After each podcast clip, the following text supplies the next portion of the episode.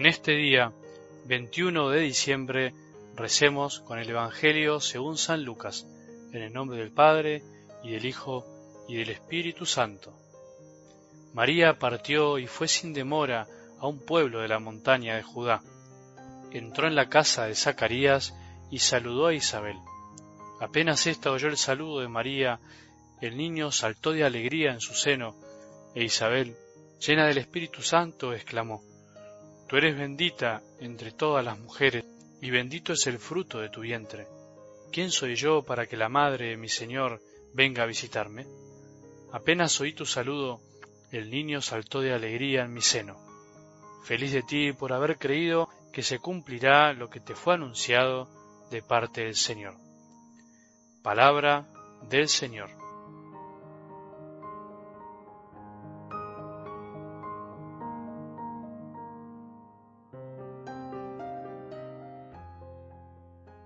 Hoy te hago una propuesta, algo así como un ejercicio que nos ayuda a profundizar este Evangelio de hoy, aunque al principio te parezca que no tiene nada que ver.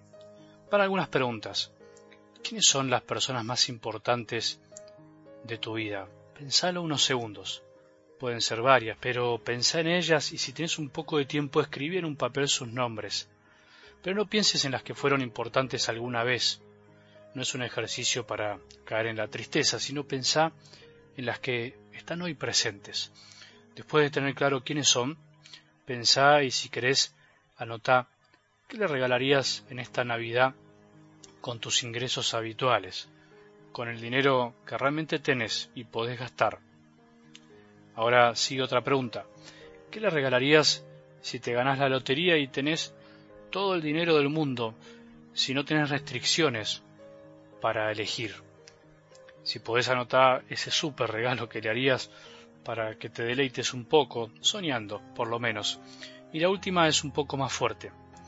¿Qué le regalarías si te dicen que será la última Navidad que los veas? ¿La última Navidad que pasen juntos? Me imagino cómo cambió tu cara y espero que haya cambiado tu estilo de regalo en el que estés pensando. Ahora, ¿Vale la pena que le regales algo material si será la última Navidad juntos? Hagamos este ejercicio, es lindo, es interesante para que reflexionemos. No sé qué estarás pensando, creo que no quiere decir que no nos regalemos nada en estos días, pero sí me parece que quiere decir que pensemos un poco en lo que hacemos. ¿Para qué regalamos y qué regalamos cuando regalamos? Mientras en estos días en la mayor parte de los lugares del mundo la gente corre para ver qué va a comprar. Se desvive pensando qué le vendrá bien al otro para regalarle.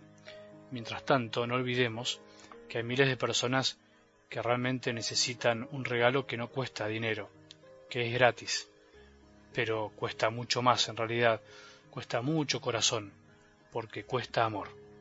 Hay millones de personas, entre las que estamos también vos y yo, que lo que necesitan, en definitiva, no es algo material, sino que necesitan amor, presencias.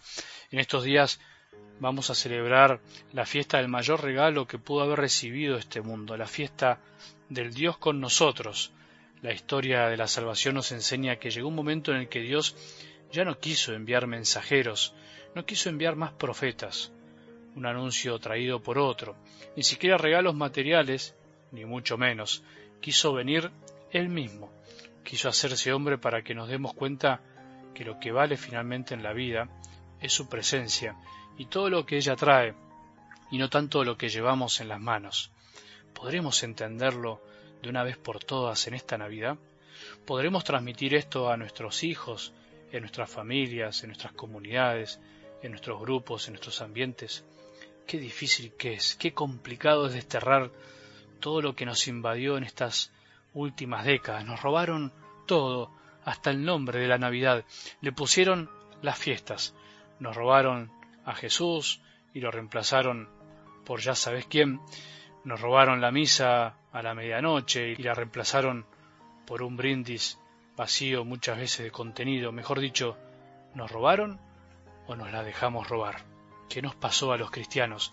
En estos días especialmente hay personas que más que regalos necesitan presencias, presencias no virtuales, sino presencias que traigan amor y no cosas. El amor no es una cosa y la prueba está que en momentos límites de la vida lo único que nos interesa si tenemos un poco de corazón es amar y ser amados. Como hizo María en algo del Evangelio de hoy, caminó, se dice, 120 kilómetros para visitar a su prima que necesitaba de su presencia y de la de Jesús, aunque todavía no había nacido. Porque cuando salimos de nosotros mismos para ir a estar con otros y no llevamos nada en las manos, reluce lo mejor que podemos llevar a Jesús en el corazón, al amor.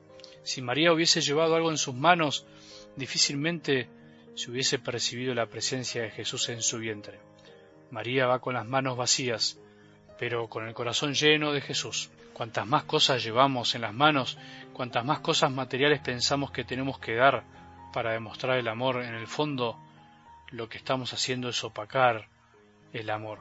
El amor es gratuito, no se compra ni se vende, se da y se recibe gratuitamente. El amor lo llevamos en nosotros, no en las cosas.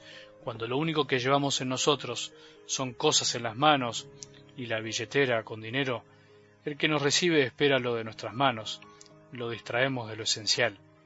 En cambio, cuando no solo llevamos cosas en las manos, y las cosas en las manos que podemos llevar son solo una excusa para acercarnos, sino que además llevamos corazón, llevamos amor y amor de Jesús. La persona no solo recibe cosas, sino que recibe lo mejor que puede recibir y lo mejor que podemos darle, a Jesús.